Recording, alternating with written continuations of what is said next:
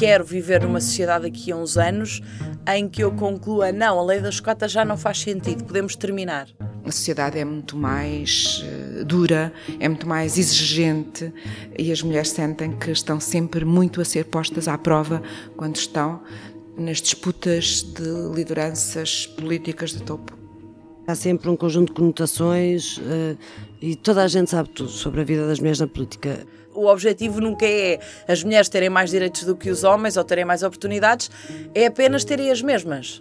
Em Portugal, as mulheres são mais de metade da população, mas apenas 35% do Parlamento, 18% dos ministros do atual governo, 10% das pessoas que presidem as câmaras municipais. Serão sinais de que chegar à liderança política é um caminho mais espinhoso para as mulheres? Que desafios elas encontram numa altura em que a igualdade de género deveria ser o padrão? Nas autárquicas de 2001, uma lista composta apenas por mulheres candidatou-se à junta de freguesia de Santa Clara, em Coimbra. Entre as candidatas estava Marisa Matias.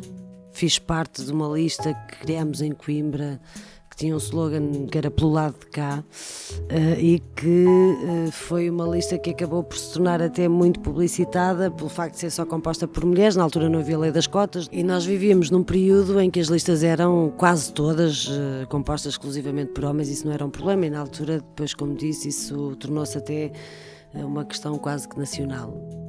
15 anos depois, Marisa Matias candidatou-se à presidência da República. Aos 40 anos, este foi um desafio enorme e claramente mais duro por ser mulher. Para a eurodeputada do Bloco de Esquerda, o facto de os eleitores nunca terem escolhido uma mulher para chefe de Estado ou mesmo do governo é um sinal de que há muito caminho pela frente. Foi uma coisa que quis fazer, foi um desafio enorme. É inacreditável como em tantos anos de democracia em Portugal e na altura já levávamos bastantes termos tido só até agora três mulheres candidatas à presidência da República. Uh, não deixei de ter uma, como referência política a Maria de Lourdes Pintacil, que foi uma dessas mulheres candidatas e mantenho-a, mas era muito pouco e continua a ser muito pouco um, numa sociedade democrática nunca ter uh, havido a capacidade de eleger uma mulher para a presidência da República. Acho que isso é um sinal do caminho que ainda está por fazer. Obviamente, este é um caminho também que é difícil de fazer e em relação às mulheres na vida pública e às mulheres na vida pública política em concreto há um conjunto de preconceitos, de estigmas, de estereótipos que já não se aplicam aos homens, mas eu acho que temos que estar disponíveis para isso e partindo pedra nesse caminho, porque senão nunca saímos do sítio e mantemos uh, alegremente a achar que é normal que metade da sociedade só tenha direito de ser representada e não de representar. E que tipo de preconceitos enfrentam as mulheres no combate político? Basicamente, em relação às mulheres na política, há sempre um conjunto de conotações e toda a gente sabe tudo sobre a vida das mulheres na política. Uh, Associa-se muito, por exemplo, comportamentos ou de promiscuidade ou comportamentos de hum, sedução no exercício das funções, desvaloriza-se sistematicamente a competência e isso é transversal a todas, desvaloriza-se as qualificações, não, não importa se somos as pessoas com competências ou qualificações, ou se temos até mais qualificações que muitos dos homens que estão na política ativa, isso é irrelevante, é permanentemente desqualificado. Ou então, num lado oposto, eu acho que aí esta questão do sexismo na política não é uma questão de esquerda ou de direita, é transversal, tanto são atacadas mulheres de esquerda como mulheres de direita, mas uh, criam-se protótipos diferentes. Da corrida à presidência, damos um salto para as juventudes partidárias. Margarida Balseiro Lopes, de 28 anos, é a deputada mais jovem do PSD nesta legislatura. Reconhece que existe uma espécie de teto de vidro no percurso das mulheres mais jovens.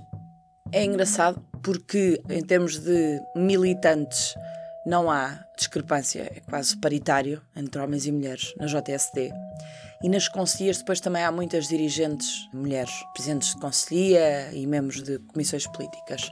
Depois é como se fosse uma espécie de pirâmide, em que nas distritais também, mas há menos. Chegamos à nacional e de facto há muito, muito menos em proporção. O que pode levar a este afastamento? A política é particularmente dura para as mulheres? Por exemplo, na questão do Parlamento e até lá chegar, eu nunca me senti alvo de qualquer tipo de discriminação.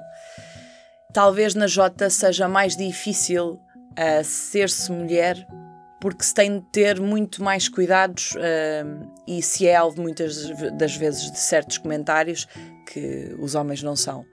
Talvez essas coisas menos boas às vezes afastem mais rapidamente as mulheres do que os homens. Às vezes a exposição e os comentários e os ataques políticos que muitas das vezes resvalam para fora do domínio da boa educação sejam mais. Eh, não é questão de serem mais ofensivos, mas sejam uh, menos compreensíveis para uh, uma mulher ouvir. Nos argumentos políticos, ou seja, usados num púlpito verdadeiramente dito, se calhar não, mas uh, infelizmente a política não se faz só nesses fóruns mais institucionais, não é? E, e deste um exemplo claríssimo que é a questão das redes sociais, que acabou por permitir que hoje em dia qualquer pessoa que queira, não dando a cara, uh, inventando um nome qualquer, arranjando uma foto qualquer, até pode ser a foto de um, de um gatinho ou de um cachorro, pode dizer as maiores barbaridades do mundo, que não são reais, não são verdadeiras, mas no limite estão ditas e às vezes uma mentira dita à exaustão para alguns torna-se verdade, infelizmente. E terá mesmo que ver com o facto de ser mulher? A eurodeputada Marisa Matias recorda uma das situações em que percebeu que os obstáculos começavam logo na visibilidade, por vezes é vedada às mulheres. Eu não hei de esquecer-me nunca que a primeira conversa que tive com a Catarina Martins foi numa convenção do Bloco de Esquerda, creio que em 2005. Estávamos as duas recém-chegadas ao partido e nos inscrevemos para falar e indignámos-nos com o facto de, nos horários nobres, digamos assim, ou seja, nos horários em que havia mais cobertura mediática, curiosamente não estar nenhuma mulher a falar em palco, estarem sempre os homens a falar em palco. Faltava essa questão. Agora, tanto houve uh, a narrativa das magníficas como houve a narrativa das esganiçadas e portanto o sexismo esteve muito presente e continua a estar e está presente não apenas em relação à Catarina Martins, está presente, por exemplo, em relação à Assunção Crista, está presente em relação a Teresa Leal Coelho, está presente em relação a, a, à Mariana Mortágua, em relação a mim, em relação a uma série de gente e que basta percorrer as redes sociais e percebe-se que isto não tem nada a ver com uma representação ideológica que é transversal por razões diferentes e com conotações diferentes para cada uma das mulheres, mas todas são uma caricatura. E isso não se faz com os homens. Isso é absolutamente sexista, uh, volto a dizer. Quem concorda é a deputada socialista Elsa Paz. A presidente da Subcomissão para a Igualdade e Não Discriminação no Parlamento dá outros exemplos. Hum. Eu acho que os obstáculos de uma candidatura de alta liderança são sempre muito grandes, até porque muitas das vezes são confrontadas com um jogo político muito baixo para se destruir aquela pessoa. E quando estão a ser disputadas por mulheres, eu acho que a exigência com que a sociedade nos encara é sempre muito maior. Se está bem vestida, se está mal vestida, se tem o cabelo arranjado, se não tem, se tem filhos, o que é que os filhos fazem quando ela vai para a política. Estou a dar exemplos altamente conhecidos, aqui em França há bem pouco tempo, não é? Quando a Ségolène Royal se candidatou, perguntavam-lhe pelos filhos. Quando foi o marido, o Hollande, que até foi primeiro-ministro, já ninguém se preocupava com os filhos e afinal eram os filhos de ambos, não é? Elsa Pai já foi também presidente da Comissão para a Cidadania e Igualdade de Gênero e mais tarde secretária de Estado para a Igualdade. Para a deputada não é difícil perceber que as mulheres são postas muito mais à prova no jogo político. Há sempre uma maior exigência. Eu acho que as mulheres, eh, quando avançam para estes lugares, toda a gente está escrutinada. Mas além do escrutínio político e de toda a luta no campo político, depois ainda há uma exigência maior e uma expectativa para ver se conseguem ou não conseguem, enquanto que esta expectativa aos homens nem se colocam, porque os homens falham e não falham. E a expectativa relativamente às mulheres é sempre muito maior.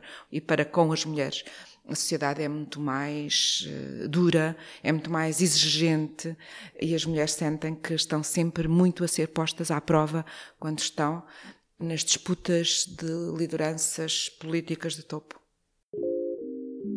P24 de segunda a sexta, ao meio-dia e às 5 da tarde, ouça as 10 notícias que marcam a atualidade.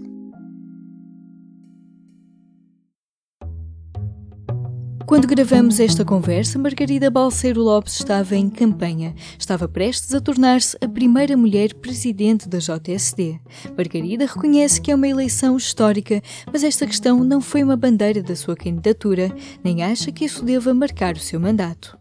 Quer dizer, é impossível dizer que não é histórico quando em 43 anos e pouco eu sou a primeira a candidatar-me à liderança da Juventude Social Democrata. Aquilo que eu costumo dizer é que eu tenho 13 anos de percurso na Juventude Social Democrata. Eu fui secretária-geral, eu fiz um conjunto de coisas, de propostas na estrutura e não quero que esse seja o fator de mobilização da minha candidatura. O que não significa que eu esteja a desvalorizar o facto histórico de ser a primeira. Eu quero é que com isso eu consiga inspirar e incentivar mais raparigas na Jota a virem não só para a Jota, como a perceberem que não há aqui tetos de vidro e que nós, na Juventude Social Democrata, sendo homens, sendo mulheres, nós podemos ser exatamente aquilo que quisermos. Eu, aquilo que eu costumo dizer eu não quero ser conhecida como a Margarida foi a primeira, mas a Margarida foi a melhor de sempre. Mas reconhece que quebrar este teto de vidro não chega se mais mulheres não puderem fazer o mesmo. Há muitos tetos de vidro. Aliás, e o facto de, de eu ser a primeira presidente também não é suficiente se eu, por exemplo, fizesse uma equipa só de homens.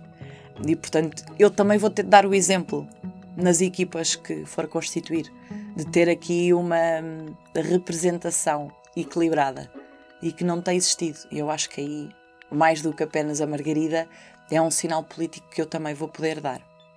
Em 2006, a Lei da Paridade passou a estipular que as listas para a Assembleia da República, Parlamento Europeu e autarquias deveriam ser compostas por 33% de mulheres. As diferenças foram claras, por exemplo, no Parlamento, onde passamos de 49 mulheres eleitas em 2005, antes da aprovação da primeira Lei da Paridade, para 76 mulheres nas últimas eleições. A lei das cotas é necessária, porque se não existisse lei das cotas, nós teríamos muito menos mulheres a participar na atividade política. Uh, e eu, como entendo que o Parlamento deve ser representativo da sociedade portuguesa, eu não iria conceber que um Parlamento em 230 deputados tivesse 10 deputadas ou 12 deputadas. E eu acho que o Parlamento saiu muito fortalecido com o facto de existir uma maior representatividade de, de ambos os géneros.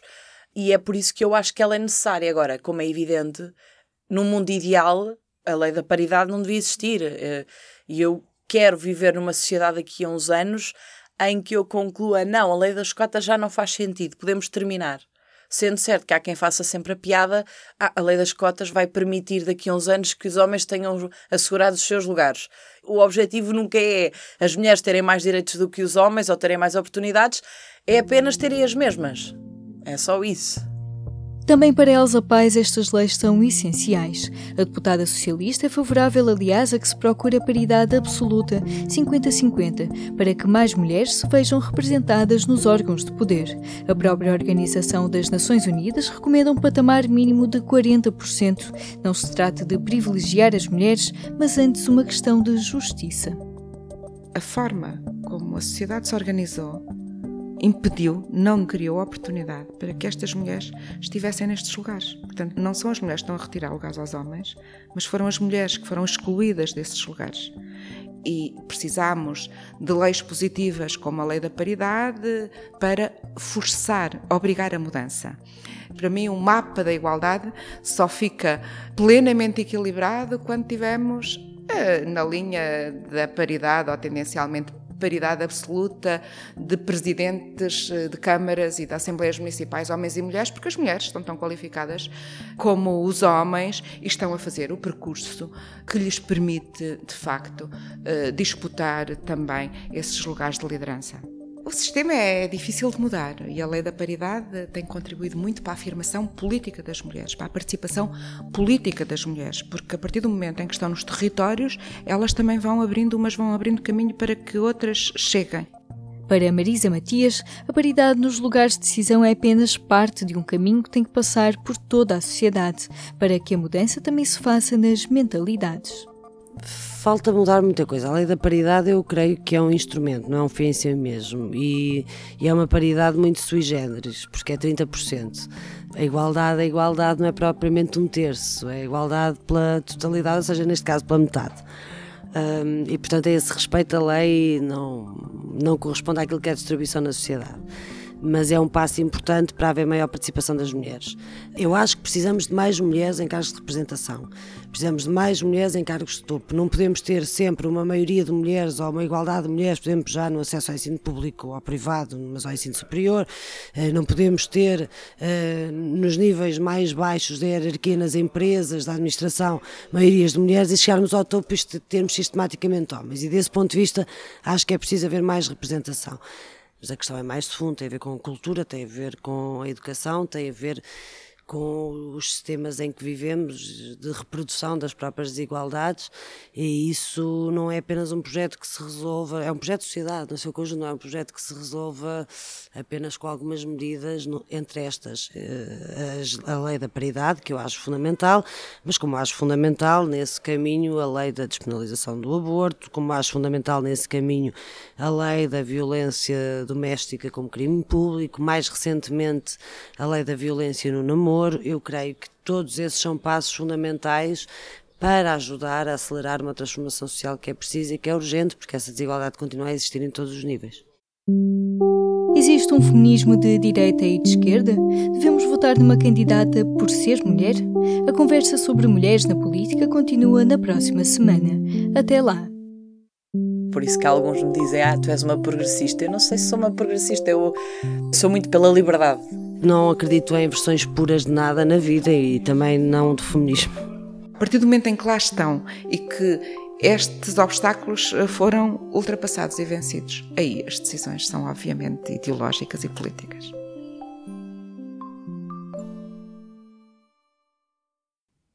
Do Género, um programa de Aline Flor. Subscreva este e outros programas no iTunes, Spotify, SoundCloud e aplicações móveis.